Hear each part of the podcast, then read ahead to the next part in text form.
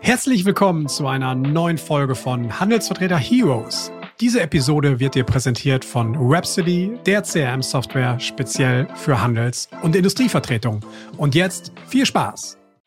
Hallo und herzlich willkommen zu Handelsvertreter Heroes, dem Podcast für Heldengeschichten aus dem B2B-Vertrieb. Heute mit Niklas Weyer.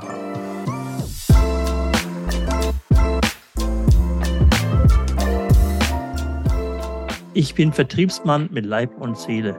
Und mich hat es jedes Mal, Entschuldigung, wenn man, du kannst es sofort äh, wegschneiden, angearscht, wenn ich im Büro sitzen musste und mich mit irgendwelchen äh, Geschichten von meinen Angestellten dann auseinandersetzen mussten. Da hat sich der wieder mit dem ge äh, gestritten. Das war nicht meine Welt.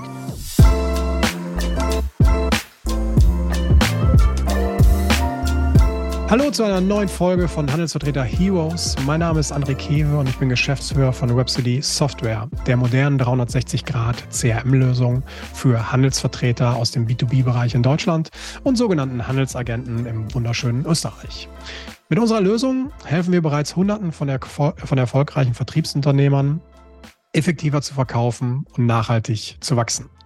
Geht es jetzt in diesem Podcast nur um Software und CRM? Nein, absolut nicht. Denn meine persönliche Mission mit diesem Format ist eine ganz andere.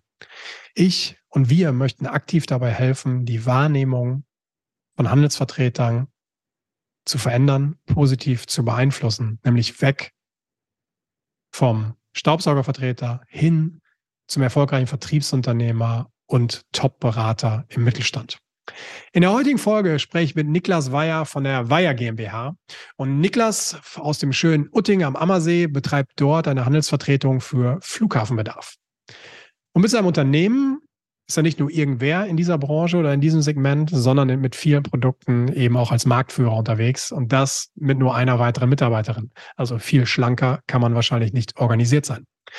Das Unternehmen gibt es bereits seit 65 Jahren, hat also schon eine gewisse Historie. Damals hätte man gesagt, mit 65 ist man der Rente nah. Bei der Weiher GmbH ist genau das Gegenteil der Fall. Worüber spreche ich mit Niklas? Niklas nimmt uns mit auf eine tolle Reise, indem er uns erklärt, wie er das Unternehmen aufgebaut hat, aus einer schweren Krise geführt hat, wie er das Fliegen zum Hobby oder dieses Hobby eben auch mit dem Beruf vereint. Er verrät uns, wie man sich aus seiner Sicht als Handelsvertreter in der Zukunft aufstellen muss, wie er mit seinen Herstellern zusammenarbeitet und diese erfolgreich in den Markt bringt, welche Vorteile aus Sicht eines Herstellers die Zusammenarbeit mit einem Handelsvertreter zum Beispiel hat, anstatt mit einem angestellten Reisenden. Und last but not least habe ich sehr viele Dinge gelernt, aber eine Sache ist mir ganz besonders hängen geblieben, nämlich, dass es möglich ist, sein eigenes Flugzeug zu haben und das über ein Fahrtenbuch abzurechnen. Wenn du jetzt mehr darüber erfahren möchtest, genieße diese Folge. Wir starten rein. Das und noch viel mehr in einer neuen Episode Handelsvertreter Heroes mit Niklas Weyer. Viel Spaß und los geht's. Hallo und herzlich willkommen, lieber Niklas. Schön, dass du dabei bist. Freut mich. Danke, André. Ich finde das eine tolle Idee und ich freue mich auch drauf. Super, vielen Dank. Bei Handelsvertretern ähm, frage ich in der Regel als erstes immer, die Standardfrage eigentlich, wo erreiche ich dich denn gerade? Weil ihr seid so viel unterwegs. Äh, fasse ich dich gerade zu Hause oder bist du on the road? Das Homeoffice, diesmal das Büro. Diesmal das Büro. Und das Büro liegt? Diesmal das Büro. Das liegt in Utting am Ammersee, im wunderschönen Bereich in der Nähe der Alpen und natürlich den See direkt vor der Haustüre. Das hört sich, hört sich klasse an. Mit Blick auf den See direkt? Leider nicht. da Leider muss ich in die zweite Etage hochgehen. Dann haben wir, hier haben wir den Blick auf den See. Okay. Schön. Ja, viele, viele Grüße hier aus äh, Hamburg. Viel weiter können wir also fast nicht, fast nicht auseinander sein. Super. Niklas, sehr schön, dass du dabei bist. Freut mich, freut mich unheimlich. Wir kennen uns ja noch gar nicht ähm, so lange, nämlich erst seit ein paar Monaten. Wir haben uns mal kennengelernt ähm, im, im Zuge eines Webinars, was ich, was ich gegeben habe. Und danach kamen wir ein bisschen ins Gespräch. Und da fand ich es einfach faszinierend, was, was du so machst, nämlich das ganze Thema Luftfahrt und Flughafen. Und daraufhin habe ich gedacht, du lad doch mal den Niklas in diesen Podcast ein. Der hat so viele Geschichten wahrscheinlich zu erzählen, die würden, könnten, könnten stundenlang dieses Format füllen, äh, werden das ein bisschen kürzer halten, aber einfach gesagt, lass uns mal, lass uns mal ins Gespräch gehen. Und vielen Dank, dass du auch gleich deine Bereitschaft erklärt hast. Das finde ich, finde ich natürlich super. Aber vielleicht steigen wir einmal kurz ein. Ähm, der Podcast heißt ja Handelsvertreter Heroes, Heldengeschichten aus dem B2B-Vertrieb. Gab es für den Niklas so als in der Kindheit, gab es da so den, den einen Helden, an dem man sich irgendwie orientiert hat? Eine, eine Inspiration? Es gab eigentlich nicht den einen Helden. Natürlich, äh, Karl May hat man gelesen damals. Das wird ja heute überhaupt nicht mehr äh, irgendwo bei der Jugend wahrgenommen. Und ansonsten, was für mich immer ein Vorbild war, war ein Onkel, der war selber Flieger, der war Kunstflugpilot, der, wenn er losgeflogen ist, äh, ich fliege ja immer von A nach B und ihn hat das B nie interessiert. Er ist dann rumgeturnt in der Luft und ich fand das einfach geil. Und äh, das habe ich also während meines Studiums hatte ich die Gelegenheit, öfter mal mit ihm mitzufliegen.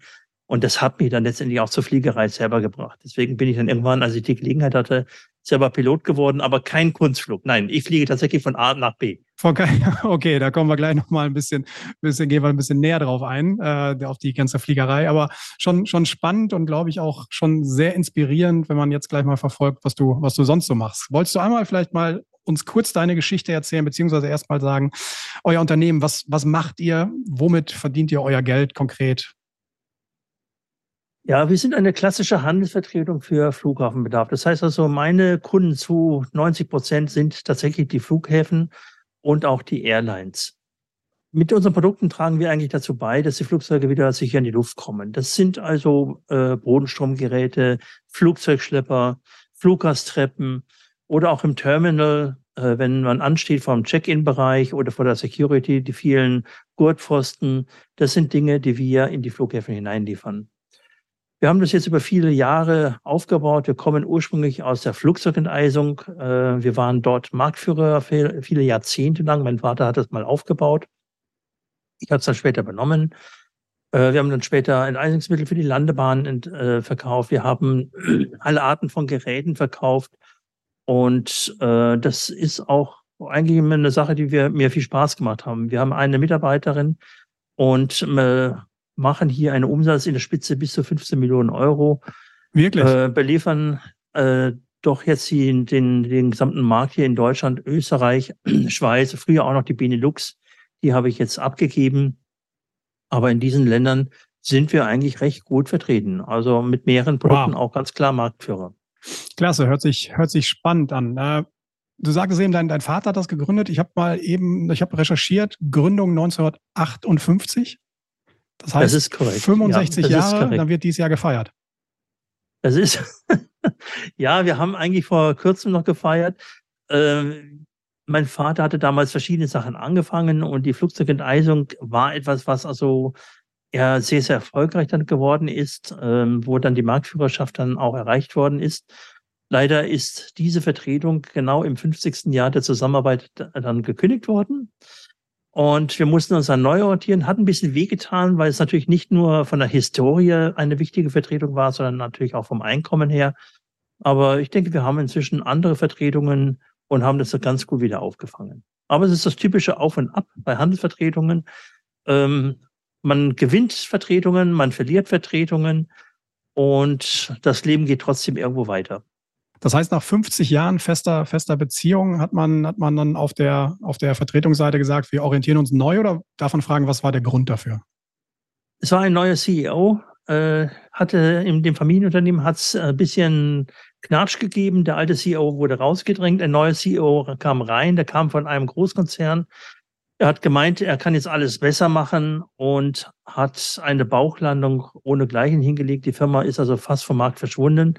Sie existiert heute noch vom Namen her, aber die Firma selber hat einen minimalen Marktanteil. Früher war sie weltweit Nummer eins und heute ist die Firma selber beliefert nur noch in England. Früher Amerika, Fernost überall geliefert, heute nur noch ein bisschen England und ein bisschen äh, Irland. Okay. Okay, und ähm, du sagst es eben, war natürlich schwer. Wie, wie stellt man sich das vor? Also ist man dann sehr lange Zeit erstmal am Boden oder habt ihr euch ganz schnell neu orientiert? Wie war da so die, die Reaktion irgendwie darauf? Das sind zwei Dinge. Das eine war natürlich das Auseinanderdröseln, äh, weil er also meinte, er kann da herrschen wie in einem äh, großen Unternehmen, meinte er auch, er müsste keine Abfindungen zahlen. Das war halt das eine, was wir ihm okay. beibringen mussten, dass man hier doch etwas äh, zu zahlen hat. Das zweite war natürlich, äh, dieses Loch wieder irgendwie zu füllen ähm, es war eine geschäftliche Entscheidung und man muss auch sich ganz klar von den Emotionen dabei trennen. Es mhm. ist eine geschäftliche Entscheidung, äh, die er getroffen hat. Äh, ob sie jetzt sauber durchgeführt wurde oder nicht, ist ein anderes Thema, aber so ist es einfach. Und dann muss man schauen, ähm, wie geht's weiter? Und das war halt, ja, war, war eine schwierige Zeit. Äh, da muss man schon ein bisschen den Gürtel enger schnallen und schauen, was kann ich mir jetzt wieder aufbauen. Und das haben wir dann geschafft. Wir haben dann mit einer Firma für Landebahn-Enteisungsmittel, also nicht ganz so weit weg, aber doch ein bisschen was anderes, äh, wieder was angefangen aufzubauen und habe da auch innerhalb von zwei, drei Jahren doch um die 20 Flughäfen wieder gewinnen können. Wow, klasse. Äh, mit einem Produkt, das auch nicht ganz leicht im Vertrieb war, aber wo es einfach auch spannend war, weil wir da auch mit vielen Versuchen ähm, im, vor Ort in der Nacht und am Tag äh, bei Schneefall, wenn sowieso überall das Chaos ist, ähm, dann draußen äh, unterwegs gewesen sind. Es ist eine der größten äh, Schwierigkeiten, sogar da die Versuche zu machen, wenn jeder sagt, ja. du, ich habe keine Zeit, ich muss Schnee räumen. Ja, und was soll man testen im Sommer, wenn kein Schnee liegt? Ja, nee, das auch nicht. Aber ja. du siehst doch hier alles Chaos. Ja, und jetzt machen wir das mal. Und okay. dann haben wir das gemacht. Und dann haben wir auch die Versuche erfolgreich gemacht. Und das war dann der Markteintritt. Okay. Spannend. Das heißt, der Niklas ist, ist selbst ist halt eben viel draußen. Das ist, de, das ist deine Welt. Ich bin ja? auf dem Vorfeld unterwegs und äh, ich möchte auch bei meinen Produkten sein. Ich möchte es erleben, wie die Produkte Klasse. auch im Einsatz sind. Äh, wir sind häufig mit Produkten auch unterwegs und führen die vor. Wir hatten mal äh, vor gut zehn Jahren einen sogenannten Friction-Tester, mit dem messe ich die Bremswerte auf den Landebahnen. Und es ist natürlich auch ein, ein, gewisses Erlebnis, wenn man mal bei Airbus in Finkenwerder das ist ja bei euch in der Nähe, genau, ja. mal einmal mit seinem Auto und dem Anhänger hinten dran mit Vollgas über die Runway brettern darf. Oder im Anschluss dann ein paar Tage später bei Eurocopter, die ja äh, ähm, Flugzeug, äh, Helikopter herstellen, ja. in Donauwörth, mit einer nur 400 Meter langen Runway, genau das Gegenteil. Herrlich. Und auch dort mit innerhalb von kürzester Zeit auf 65 Kilometer beschleunigen und danach anschließend die Vollbremsung wieder machen, weil eben die Runway extrem kurz ist. Aber auch die wollen extrem solche kurz. Geräte haben und da, auch dort haben wir die verkauft. Okay. Sehr spannend, sehr spannend, sehr spannend. Was sagst du, euer, euer Portfolio heute ist wie ausgeglichen, wenn man fragen darf? Wir haben derzeit es war immer mein Bestreben, eine Mischung zu haben aus Investitionsprodukten und Verbrauchsgütern. Und das haben wir auch weiterhin. Wir haben auf der einen Seite ähm, Bodenstromgeräte, ähm, Luftstadtgeräte, Klimageräte, also mit denen auch die Flugzeugkabinen wieder heruntergekühlt werden. Und auf der anderen Seite haben wir Verbrauchsgüter, das sind also Kabel und Stecker für diese GPUs, äh, sind aber auch, dazu zähle ich auch im Terminalbereich diese äh, Gurtpfosten, weil da auch ein ständiger Verbrauch dann da ist. Das ist also mal ein Umbau von einem Terminal, dann wird man für 20, 30.000 Euro wieder äh, investiert. Mhm. Und dann kommt aber ein ständiger kleiner Fluss an Produkten, weil doch mal hier oder da mal eine Kleinigkeit wieder ergänzt oder erweitert werden muss. Mhm. Also das ist so, wie wir heute stehen und äh, die Philosophie hat sich eigentlich immer sehr gut ausgezahlt. Ähm, gerade jetzt in den letzten Jahren, da waren die Investitionsgüter halt auf einmal sehr stark zurückgefahren, aber die Verbrauchsgüter sind immer noch irgendwo gelaufen. Mhm. Okay. Und jetzt in diesem Jahr, denke ich mal, kommen die Investitionsgüter wieder sehr stark zum Tragen. Mhm. Verbrauchsgüter, denke ich mal, werden weiterhin laufen. Aber so ist es also ein gegenseitiges äh, Wellengeschäft. Wellengeschäft, ja. Mhm, ja, das, das, das hört man oft. Und seid ihr, seid ihr noch aktiv oder bist du aktiv immer auf der Suche noch nach neuen Vertretungen oder sagst du, wir sind eigentlich so stabil, das funktioniert sehr gut, weil auch jede neue Vertretung bringt ja Vor- und, ähm, und sicherlich auch manchmal Nachteile mit sich.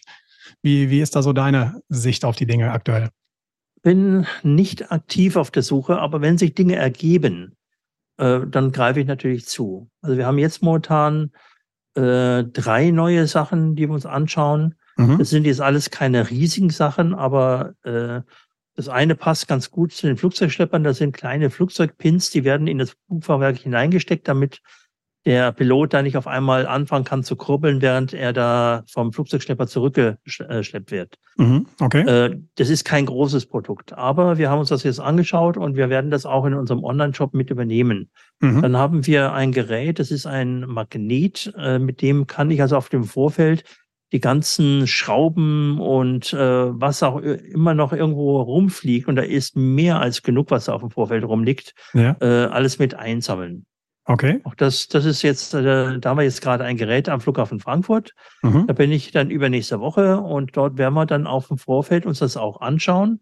Der Hersteller wollte gleich mit drei Leuten kommen, sagen, nee, das ist ein bisschen viel. Also wir können da den Flughafen Frankfurt da nicht komplett überfallen. Jetzt haben wir uns darauf geeinigt, dass der Verkaufsleiter und ich alleine hinfahren werden. Okay. Aber wir werden dann auch mit dem, äh, mit diesem Magnetsammler über das Vorfeld mal ein paar Mal drüber fahren und ja. äh, vielleicht auch mal über die Runway drüber fahren, mal gucken, was da so alles hängen bleibt. Spannend. Und äh, gibt es so die, die ein, zwei, drei Faktoren, nach denen du immer eine Vertretung irgendwie bewertest, einen Hersteller bewertest? Also es gibt ja verschiedene Dinge wahrscheinlich, die da, die da eine Rolle spielen. Ja, wir haben eigentlich ein, wir haben ein Bewertungssystem. Mit okay. dem arbeite ich bei größeren Sachen, nicht bei Kleinigkeiten, aber bei größeren Sachen tatsächlich. Mhm. Und da be bewerte ich den Aufwand, wie hoch ist es, äh, ist der Aufwand, ein neues Produkt einzuführen? Ähm, wie viel Investitionen müssen wir von unserer Seite her tätigen? Wie weit ist auch der Kundenkreis der gleiche? Ja, ja. Denn es heißt ja häufig, ja, den Flughafen. Ja, aber ja, der Flughafen klar. Frankfurt hat 20.000 Mitarbeiter. Ist das immer noch der gleiche Bereich oder ist das ein völlig anderer Bereich? Und das sind halt lauter so Dinge, die mit einfließen in die Bewertung. Genauso, was, wenn wir die mit dieser Firma zusammenarbeiten, was benötigen wir dann an Informationen? Wie führen wir das Ganze ein? Wir machen dann ein Vertriebskonzept. Wie äh, wird dieses Produkt dann im Markt eingeführt? Was für Wettbewerber gibt es? Was sind die Marktchancen? Welche Kunden sind die interessantesten, mit denen ich zuerst anfange zu arbeiten? Und so weiter. Also wir arbeiten da strukturiert Mhm. Äh, ganz einfach aus dem Hintergrund, du hast nur einmal einen ersten Eindruck. Ja, verstehe.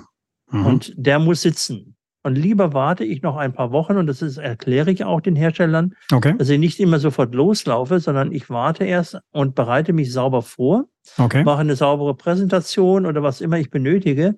Ja. Und dann gehe ich erst in den Markt hinein und überzeuge die Leute. Am liebsten dann mit Versuchen äh, vor Ort, wo die Leute ja. sich gleich selber davon überzeugen können.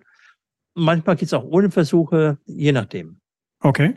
Also ich, ich höre schon, da steckt, steckt durchaus ein, System dahinter, was sich wahrscheinlich auch über viele, viele Jahre irgendwie aufgebaut hat, was auch immer weiter etabliert wird. Was ist, was ist so der, das ist also von der technischen Seite und welches Potenzial das Produkt, was ist so der mit dem Nasenfaktor? Du sagst ja mal, da ist der Vertriebsleiter, wie, wie stelle ich mir das vor? Auch da hast du ja ein Gespür entwickelt, wahrscheinlich in den, in den letzten Jahrzehnten, oder? Ähm, die Frage habe ich jetzt nicht ganz verstanden. Also das heißt so, der Nasenfaktor, wie wichtig ist es, dass du, dass du merkst, die Chemie stimmt eigentlich so zwischen, zwischen dem, dem Hersteller wichtig. und euch? Ganz wichtig. Wenn die Chemie nicht stimmt, hat es keinen Zweck. Okay. Egal wie gut wenn das Produkt die Firma, ist. Wenn die Firma nicht zu mir passt, hat es keinen Zweck. Ich unterhalte mich mit den Leuten, ähm, wenn es nur so Kleinigkeiten sind, dann sage ich, ja gut, komm, wir kaufen und verkaufen. Ja. Ähm, wenn wir dann ein paar tausend Euro Umsatz machen, äh, okay. Und wenn die nicht da sind, dann ist es auch okay. Bei wichtigen Produkten, bei A- oder B-Produkten, da unterhalte ich mich mit dem Hersteller. Ähm, wir gucken, passen wir zusammen, auch von der Philosophie her. Ja. Weil wir haben auch im Markt einen sehr hohen Anspruch äh, hier auch an After-Sales-Service und nur wenn das alles funktioniert, dann macht eine Zusammenarbeit Spaß. Ansonsten macht es mehr Stress und dazu haben wir auch keinen Bock mehr. Dann nimmt der, geht er, geht er das gar nicht ein. Ja, das ist verständlich. Das ist ja, ist ja cool. Ja, vielen Dank erst schon mal für, für die Ausführung. Ich glaube, da haben wir schon mal einen ganz guten Blick darauf. Jetzt haben wir sehr viel schon über Flughafen gesprochen und über die, die Fliegerei. Magst du uns ein bisschen mal deine persönliche Geschichte erzählen? Wir sind ja schon gestartet mit der Inspiration über deinen Onkel, mit dem Fliegen. Wie ist der Niklas eigentlich persönlich dahin gekommen, wo er heute ist? Ja, ganz klar über meinen Vater. Wir hatten früher ein gemischtes Geschäft. Wir hatten einmal ein Autozubehör, das wir selber teilweise hergestellt haben, teilweise importiert und dann in den deutschen Markt reingebracht. Dort hatte ich dann mit äh, Metro, Karstadt, Kaufhof und so weiter zu tun. Hab sehr viel Richtung Marketing äh, gelernt und auch halt den Vertrieb mit den Großen. Diese Firma ist, äh, von der haben wir uns 94 getrennt. Der Markt hatte keine Zukunft und ich habe mich dann konzentriert auf den Bereich der Handelsvertretung. A, mir hat der Vertrieb immer Spaß gemacht. Okay. Ich bin Vertriebsmann mit Leib und Seele. Und mich hat das jedes Mal, Entschuldigung, wenn man, du kannst es sofort äh, wegschneiden, angearscht, ja. wenn ich im Büro sitzen musste, um mich mit irgendwelchen äh, Geschichten von meinen Angestellten dann auseinandersetzen mussten. Da hat sich der wieder mit dem ge äh, gestritten. Okay. Das war nicht meine Welt. Meine okay. Welt ist draußen zu sein. Ich sage immer, mein Job ist Kaffee trinken in den Kunden. Und meine Mitarbeiterin okay. hat dann anschließend die Arbeit. Okay. Und das ist halt das, was ich immer am liebsten gemacht habe. Ich bin rausgegangen zu meinen Kunden. Wir haben dann äh, uns äh, vor Ort die Dinge angeschaut. Wir haben dann äh, äh, Lösungen gesucht oder wenn mal Probleme da waren, ich bin auch immer sofort zum Kunden hin und wir haben uns das angeschaut und haben immer eine Lösung gefunden. Und das ist halt das Entscheidende. In der Luftfahrt ist es tatsächlich so, ja, natürlich wird auch auf den Preis geschaut. Aber viel wichtiger ist, du bietest eine Lösung an und du bist da, wenn du gebraucht wirst. Mhm. Und das war einer der wichtigsten Gründe, warum wir auch im Markt, denke ich mal, so erfolgreich geworden sind. Mhm. Auch, dass ich einfach weiß, wovon ich rede, weil ich selber, ja, ich habe eine technische Ausbildung, ich bin Nachrichtengerätemechaniker, ich bin Wirtschaftsingenieur, aber ich gehe auch draußen hin und äh, schaue mir die Produkte selber an und lerne auch die Produkte. Wenn wir Produkte liefern, dann mache ich in aller Regel auch die Einweisungen. Und zwar nicht nur von den Bedienern, sondern auch von der Werkstatt. Bedeutet aber, dass ich mich anschließend erst einmal mit den Produkten sehr intensiv auseinandersetzen muss, weil da kommen auch die technischen Fragen. Mhm. Das, äh, der Produktbereich, der mir am meisten damals äh, Probleme bereitet hatte, mich dort damit zu beschäftigen, das waren die Klimageräte. Klimageräte fürs Flugzeug. Man sollte es ja nicht glauben, aber ein Flugzeug heizt innen drin schnell mal auf 40, 50 Grad auf. Okay, ja. Warum? Vor allem die auf der Langstrecke, da habe ich an jedem äh, äh Sitzplatz einen kleinen Bildschirm. Jeder Bildschirm produziert 300 Watt Energie und Wärme. Das mal 300? Mal 300, 400, je nachdem. Und das muss runtergekühlt werden, bevor die Passagiere einsteigen. Mhm. Und dafür braucht man dann ein Klimagerät. Mhm. Aber nicht nur irgendein Klimagerät, sondern dieses Klimagerät hat ja drei Aufgaben. Erstens, es muss die Außentemperatur herunterkühlen auf zwei Grad, was beim Flugzeug dann reingehen darf.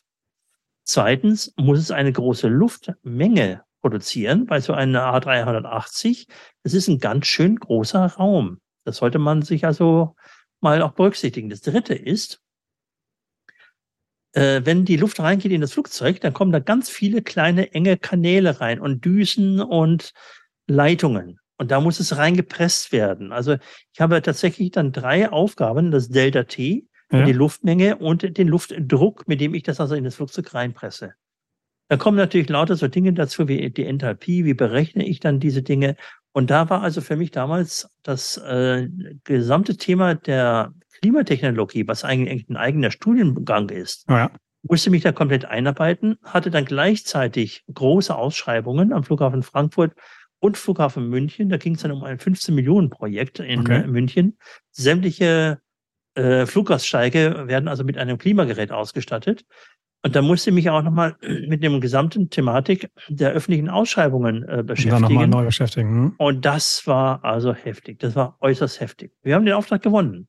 Mhm. Also für uns hat sich der Super. Aufwand gelohnt, für andere eben nicht.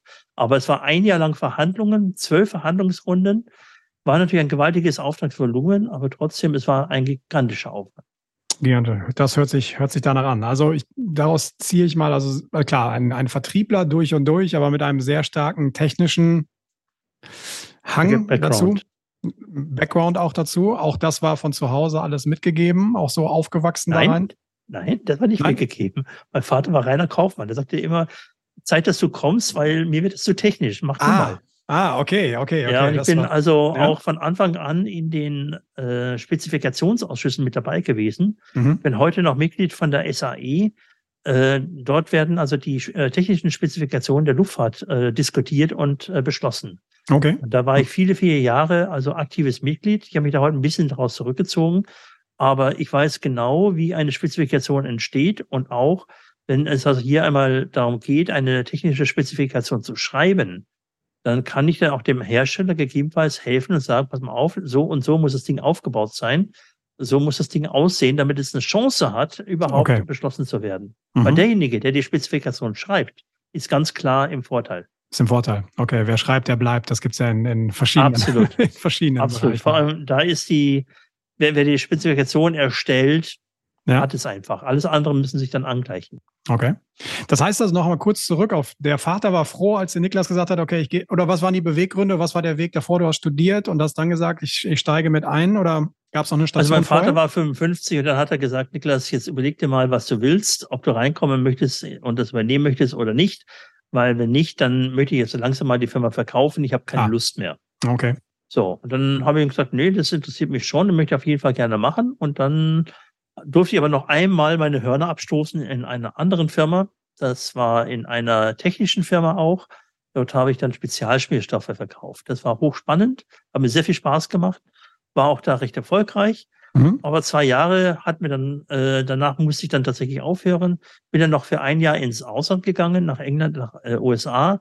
Hab dort bei verschiedenen Firmen, mit denen wir zusammengearbeitet haben, also mein Vater mit denen zusammengearbeitet hatte, äh, war ich dann dort und habe dort mir das Marketing angeschaut und habe auch die Produktion. Okay. War hochspannend, weil da gerade vor 30 Jahren waren die Amerikaner und die Engländer uns marketingtechnisch weit, weit voraus. Okay, verstehe. Mhm. Heute nicht mehr unbedingt, aber damals definitiv. Ja, spannend. Und wo, wo warst du in England und USA, wenn ich fragen darf, weil ich hatte eine ähnliche, ich habe dort auch einige Zeit verbracht in beiden Ländern in meinem Leben. Okay, ja, in England war ich zunächst ähm, in äh, Newcastle, ähm, also in der Nähe von Newcastle. Also das war genau die Hälfte, also das, das ist ja dort an der schottischen Grenze. Ja. Und die Firma war genau auf dieser Enge in der Mitte. Rotwhistle nannte sich das. Äh, ist also in der Nähe von Newcastle. Das ist ziemlich weit im Norden von England, aber noch nicht in Schottland. Und äh, in USA? USA war ich in äh, ähm, Cleveland, Ohio ah, ja. und in Los Angeles. Und dann habe ich mich spontan noch entschlossen, meinen Flugschein zu machen in San Diego. In San Diego, okay. Da hatte ich eine Tante, da habe ich mal besucht und dann dachte ich mir, komm, das machst du jetzt. Die Zeit nutzt du jetzt. Die Zeit nutzt du. In den USA ist halt der Flugschein sehr schnell und sehr leicht möglich da wird nicht ganz so viel Theorie äh, gebraucht wie bei uns in Deutschland. Ja. Und äh, ich habe mir dann die ganzen Bücher mitgenommen, habe dann abends nach der Arbeit äh, auf den Flugschein gelernt, bin dann hingefahren, habe als erstes die Theorieprüfung gemacht und dann in San Diego ist das Wetter gut. Dann konnte mhm. man jeden Tag fliegen und dann konnte ich innerhalb von vier Wochen meinen Flugschein machen. Innerhalb von vier Wochen geht das da? Okay. Ja. Okay. Da war es gut möglich, ja. Ah, top. Und dann ging es zurück nach Deutschland und dann ging es mit dem Vater zusammen ins Unternehmen. Genau so war das. Mhm. Dann, dann ging dann der Ernst des Lebens los. Aber äh, ja, es war halt auch da, war interessant. Ich habe viel gelernt, aber ich bin froh, dass ich aus dem Bereich des Autozubehörs raus bin. Mhm, mh. Das ist, meine Welt ist tatsächlich die Luftfahrt. Das ist ja. da, wo ich Hobby und Beruf miteinander verbinden kann. Ja. Guter Punkt, weil das ist ja auch der, der Aspekt, wo ich gesagt habe, ich möchte gerne den Niklas hier in diesem Format gerne begrüßen, weil wenn ich so eine, diese Passion verbinden kann mit meinem Beruf, dann finde ich das natürlich höchst spannend. Jetzt sprechen wir mal darüber. Also du, du bist Pilot. Du verbringst sehr viel Zeit, Zeit in der Luft. Ich habe gelernt, du, du fliegst so einen 911er der Lüfte. erzähl mal, das weiß, da kennt sich ja nicht jeder mit, mit aus. Erzähl mal ein bisschen darüber. Das äh, Flugzeug, das habe ich in einer Haltergemeinschaft. Wir sind also fünf Leute zusammen. Und äh, 1985 hatte die Firma Porsche beschlossen, sie müssen jetzt auch Flugzeugmotoren herstellen. So, dann haben sie sich also Gedanken gemacht, haben sich also dann ein Flugzeug gekauft, ein einmotoriges Flugzeug, das damals schon als Porsche der Flugzeuge bekannt war, weil es war eng und schnell. Und es war von dem amerikanischen Hersteller, Mooney. Mooney. Mhm. Dann haben sie also dieses Flugzeug gekauft und jetzt standen sie aber vor dem Problem, dieses, äh, die Mooney hatte damals nur einen Vierzylindermotor drin und der Porsche war aber ein Sechszylinder. Also muss die ganze Zelle umgebaut werden. Damit sind sie zu der Firma Grob gegangen in Mindelheim, das ist ein Flugzeugbauer, und haben gesagt, könnt ihr uns das mal bitte umbauen? Und dann hat also Grob gesagt, jawohl, machen wir. Haben das ganze Gerät also komplett äh, dann auf einen Sechszylinder gebaut. Äh, die Firma Moni hat gesagt, Dankeschön Porsche, dass ihr das für uns bezahlt habt. Wir verkaufen jetzt auch Sechszylinder, nicht nur Porsche. Und äh, Porsche hat dann dieses Flugzeug einmal komplett um die Welt geschickt. Da gibt's also ellenlange Stories und Berichte darüber. Äh, sie wollten damit einfach nachweisen, dass der Motor auch zuverlässig ist. Und dann kam aber irgendwann mal die große, ja, ähm, Krise bei Porsche. Und äh, Wedeking kam damals als neuer Geschäftsführer und hat erstmal alles rausgeschmissen, was Geld kostet und nichts bringt. Und dazu gehörte also der Motorsport und eben halt die Flugzeugmotoren. Ah, verstehe. Mhm. Und dann hat also Porsche das äh, Flugzeug zu einem ja, Sonderpreis verkauft an die Konstrukteure, die damals äh, die Konstruktion gemacht haben. Und ich bin dann, habe dann an den Anteil eines dieser Konstrukteure mit übernommen, der dann nicht mehr fliegen konnte. Und seitdem bin ich auf dem Flugzeug drauf. Ah, okay. Habe dann anschließend meinen Instrumentenflugschein noch in Deutschland gemacht. Das war allerdings auch ein massiver Aufwand. Das muss ich heute ganz klar dazu sagen. Das ging nicht innerhalb Dagegen, von vier Wochen? Das ging über zwei Jahre. Okay. Und da ist auch einiges schiefgelaufen, äh, was halt nicht hätte schieflaufen dürfen. Aber so war das halt nochmal. Aber ich habe meinen Instrumentenflugschein dann gehabt. und bin seitdem auch mit dem Flugzeug regelmäßig unterwegs. Also ich fliege äh, zwischen April und Oktober, November, also solange oben noch keine Vereisung ist, äh, regelmäßig mit dem Flugzeug die Kunden an und fliege in der Regel so bis zu 100 Flugstunden im, in dieser Zeit. Was okay. eigentlich schon ein, eine ganz gute Menge ist. Das heißt also, Porsche Muni ist quasi dein, ist der Dienstwagen der Lüfte, mit dem du von Kunde mein zu Kunde unterwegs bist. Auto der Lüfte, ja, genau. Dienstwagen, ich frage jetzt nicht nach dem Finanzamt und nach 1% Versteuerung Ein oder so. Ähm, Finanzamt, ich führe Fahrtenbuch. Du Muss ich, ja? Fahrtenbuch, wirklich? Ich führe Fahrtenbuch, ja. Da wird jeder Flug abgerechnet. Okay. Und das ist auch vom Finanzamt so akzeptiert. Ihr kennt also euch länger beim Finanzamt oder wie ist das? Absolut. okay. Weil es ist äh, eigentlich nie in Zweifel gezogen worden und äh, da habe ich vielleicht ein bisschen Glück gehabt. Ja. Äh, es gab nie Diskussion darüber. Auch den Flugschein konnte ich nachher über das Finanzamt dann äh, finanzieren. Okay. Ja. Und äh, einfach, weil ich fliege auch tatsächlich 90 Prozent meiner Flüge fürs Geschäft. Fürs Geschäft, ja. Also 90 Prozent meiner Flüge sind geschäftlich bedingt. Das heißt, du hast, du sagtest Termin in Frankfurt, dann fliegst du dahin. Du hast dann. Dann fliege ich dahin. Ja. Okay. Und der Vorteil ist einfach, wenn ich also mal, zu den großen Flughäfen fahre, das ist ja das eine. Ja. Aber es gibt ja auch viele Regionalflughäfen. Wenn ich also nach Kassel möchte oder okay. äh, Flughafen Weze oder sonst wo, was ja auch alles meine Kunden sind. Ja, dann muss ich normalerweise ja erst einmal eine Stunde zum Flughafen München fahren. Muss eine Stunde vorher da sein. Fliege ich eine Stunde, dann muss ich noch auf meinen Koffer warten und anschließend hole ich mir mein Mietauto und fahre dann wieder zu dem Regionalflughafen.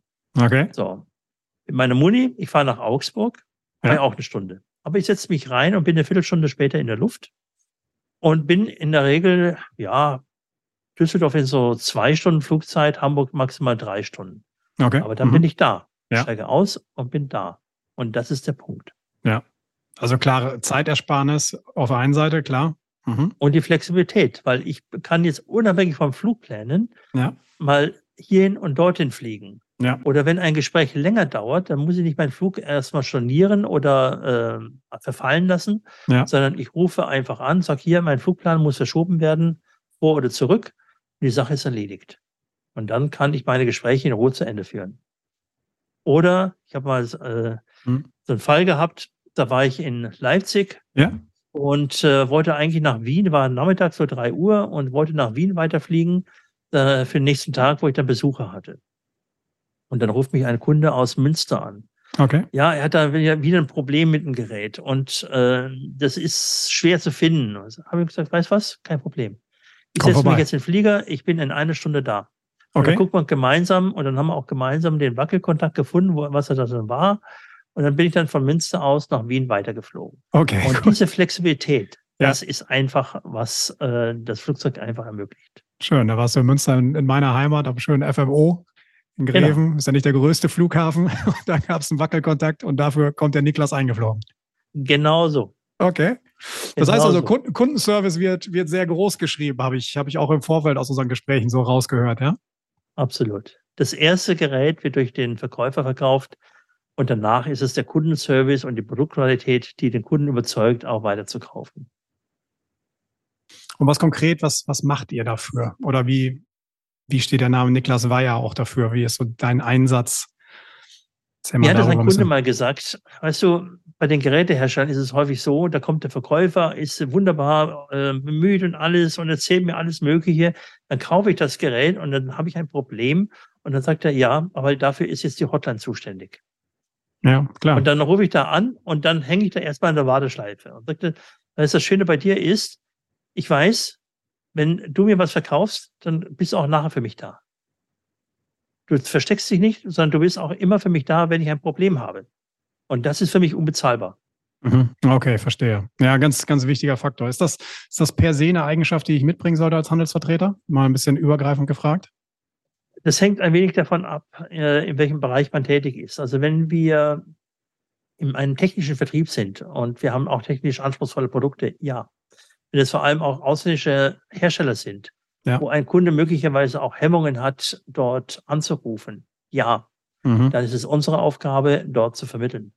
Und dass wir uns dafür einsetzen, dass wir dort helfen, dass die Dinge möglichst schnell auch wieder erledigt werden. Mhm. Manchmal auch, dass ein ausländischer Hersteller versteht, dass wir hier in Deutschland andere Anforderungen haben als in Italien, Spanien oder sonst wo. Mhm, Auch das verstehe. ist definitiv der Fall. Mhm. Das ist unser Job. Ja, okay.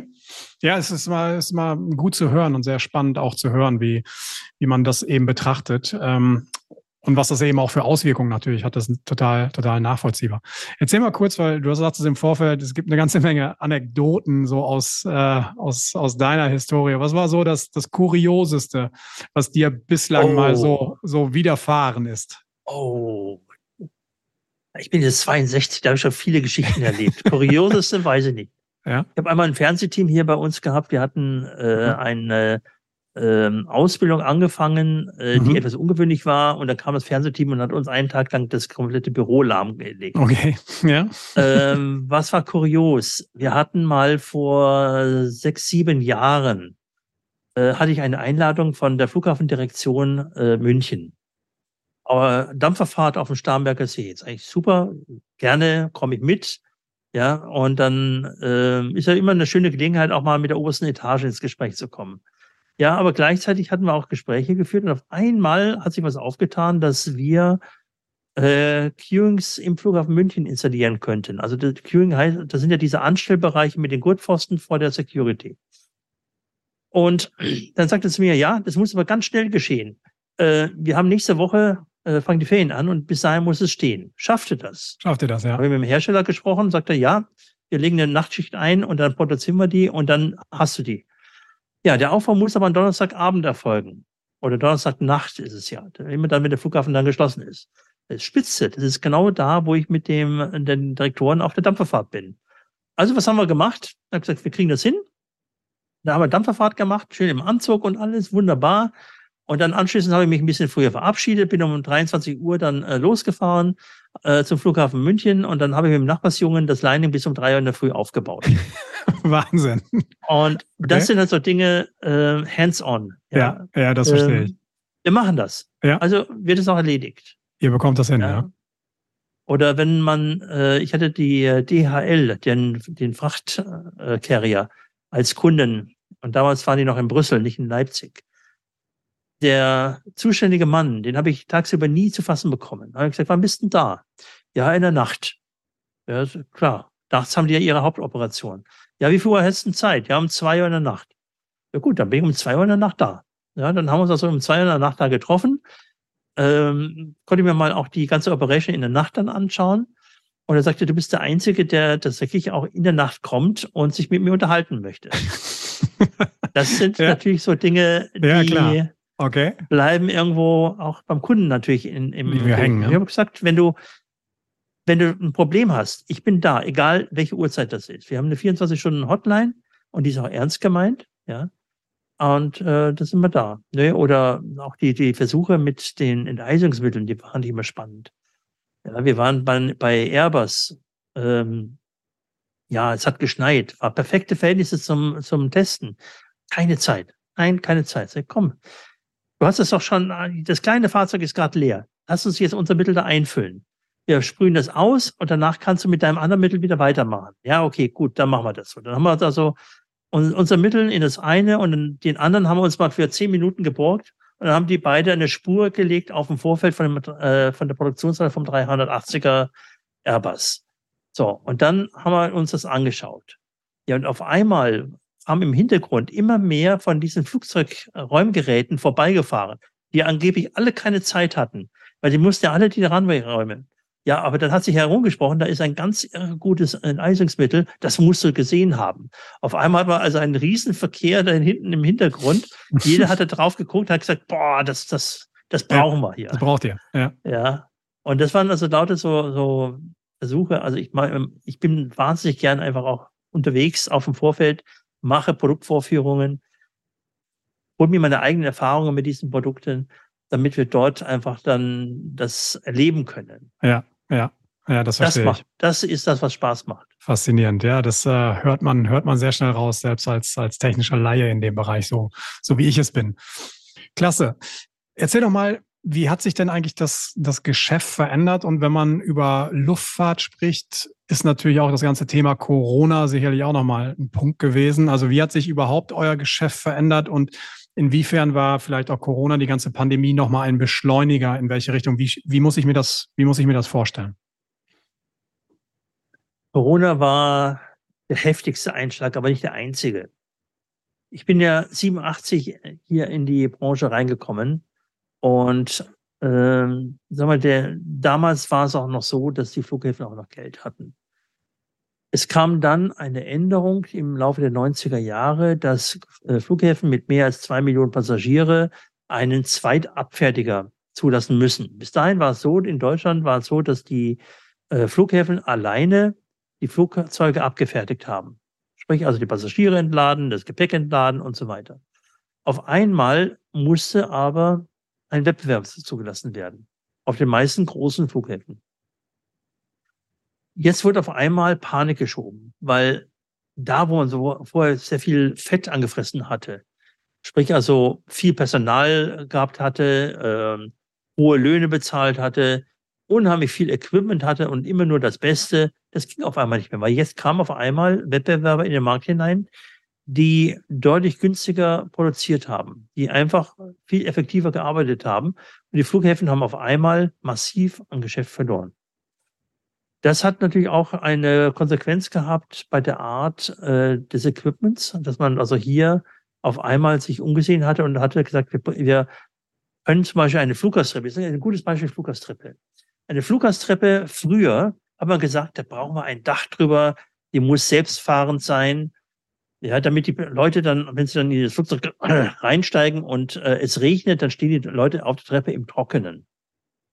Ja, die Billiganbieter haben gesagt, das ist uns wurscht. Wir haben eine gezogene Treppe, die kostet keine 200.000 Euro mehr, sondern nur 20.000. Und auf das äh, Dach verzichten wir, weil äh, da sollen die Leute einen Regenschirm mitnehmen. Aber dafür sind wir viel günstiger. Und das äh, hat natürlich auch in anderen Bereichen zu massiven Veränderungen geführt, dass die Leute, dass die Flughäfen halt gesagt haben, ja, wir können dieses teure Equipment eben nicht mehr kaufen. Wir müssen auch hier preiswerter gehen. Ja, der nächste Schub kam dann als ähm, 9-11. Äh, ist, ja, glaube ich, ja bekannt 2001. in den USA, als dann die äh, vier, fünf Flugzeuge äh, überall in New York und Washington äh, da gekapert wurden und dann gecrasht wurden. Das hatte also einen massiven Einschlag auch bei uns, äh, weil auf vier auf einmal die Sicherheit hochgefahren werden musste. Dann im nächsten Jahr hatten wir die SARS-Krise. Das war auch schon ein Virus, der dann durchging. Und so kam also eins dem anderen, wo dann immer es hieß, ja, äh, wir haben hier ein Problem, wir ist halt einfach so. Und ne? dann, dann war auch in der Folge dessen, dass die vielen Regionalflughäfen und auch die Flughafen Carrier äh, immer mehr Probleme bekamen. Da kam eine Ryanair, die ein Ticket dann für 20, 30 also Euro der ganze Low-Cost-Bereich, Ryanair, EasyJet, genau. die aufgekommen sind. Mhm. Ja. Mhm. Und da konnte ein äh, Regionalflughafen nicht mehr mithalten und die Regionalcarrier nicht mehr, die dann für 700 Euro noch das Ticket äh, verkaufen wollten, damit man von Hof nach München fliegen kann. Und das äh, wurde dann irgendwann nicht mehr akzeptiert. Und heute auch die heutigen Preise sind ja auch schon ganz, ganz stark unten drunter. Das heißt also, eine Eurowings äh, früher die hatte Turboflugzeuge, mit denen sie eigentlich auch recht effizient fliegen konnte, auch die kleinen. Aber die kleinen Flughäfen äh, waren halt so, dass sie da das Flugzeug selten voll bekommen haben. Es war okay, aber nicht mehr, wenn also immer größer der Druck auch auf die Flugpreise ist. Und deswegen also auch jetzt die Corona-Krise, ja, die war heftig. Die war ganz heftig. Äh, meine Kunden haben teilweise nur noch so 25 Prozent eines normalen Jahres an Umsatz gehabt. Die waren wochenlang komplett geschlossen. Das war heftig. Und auch wir haben natürlich uns Gedanken gemacht, wie können wir trotzdem irgendwie hier noch überleben, weil da war natürlich auch einiges äh, bei uns da. Ich habe erstmal meinen neuen Leasingwagen, der anstand, äh, gekündigt und habe mal ja, ein ganz, ganz kleines Auto genommen, ja. weil ich auch nicht wusste, wo geht es jetzt bei uns entlang. Ja. Und wir haben Glück gehabt. Äh, wir haben dann zusätzliche Produkte mit aufgenommen, wo wir gedacht haben, dass es den Flughäfen hilft. Wir haben den Online-Shop aufgebaut. Äh, wir haben uns den Arsch aufgerissen. Entschuldigung, mein Deutsch.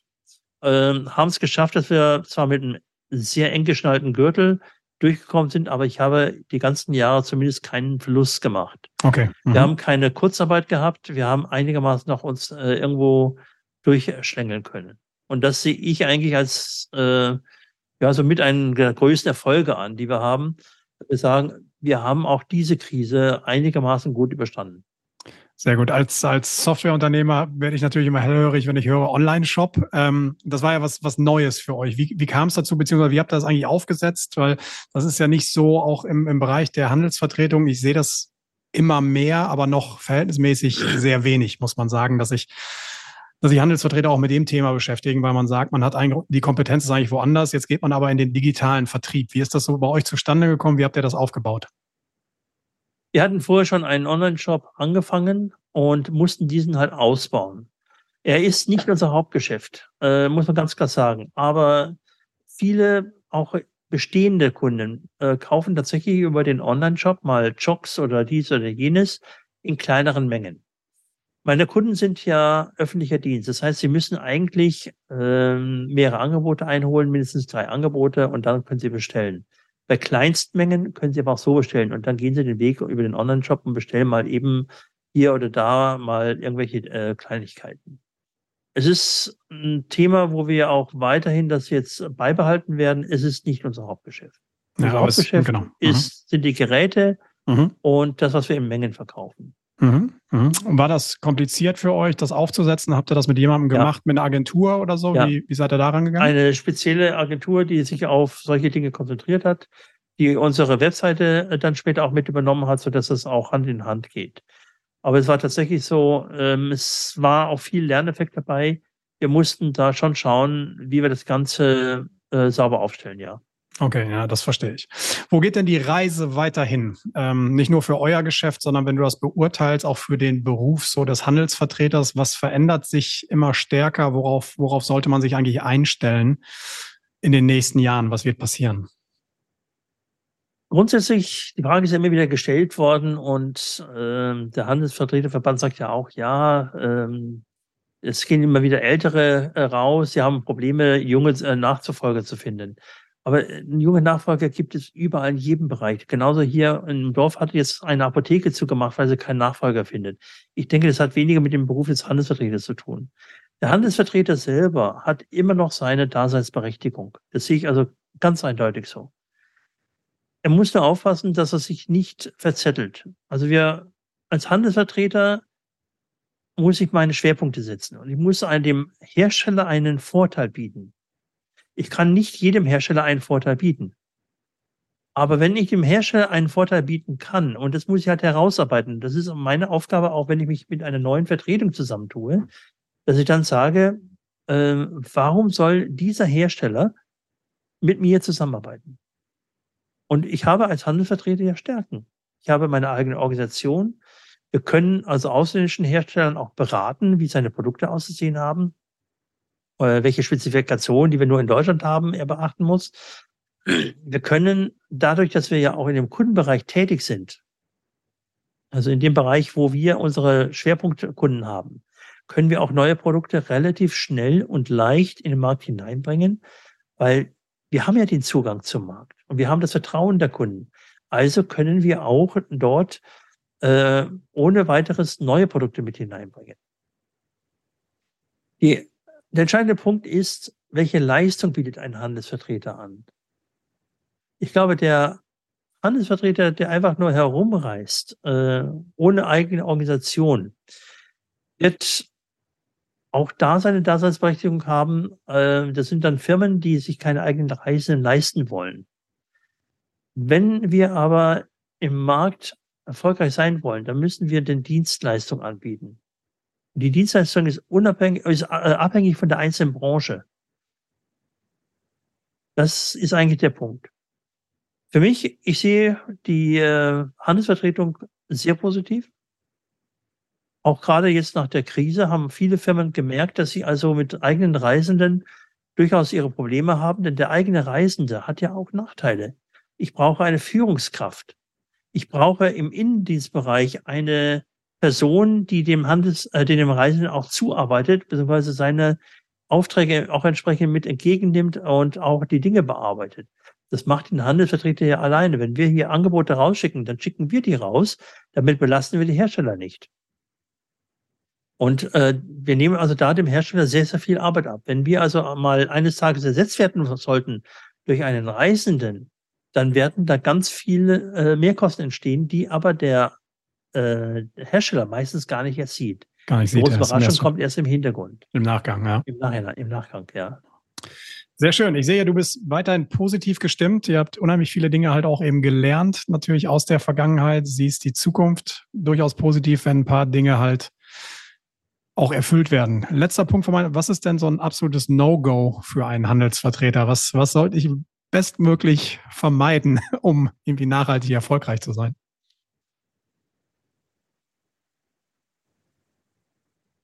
Das ist ein No-Go. Äh, sich anzumaßen, einem Hersteller erzählen zu wollen, was er zu tun hat, Okay. Mhm.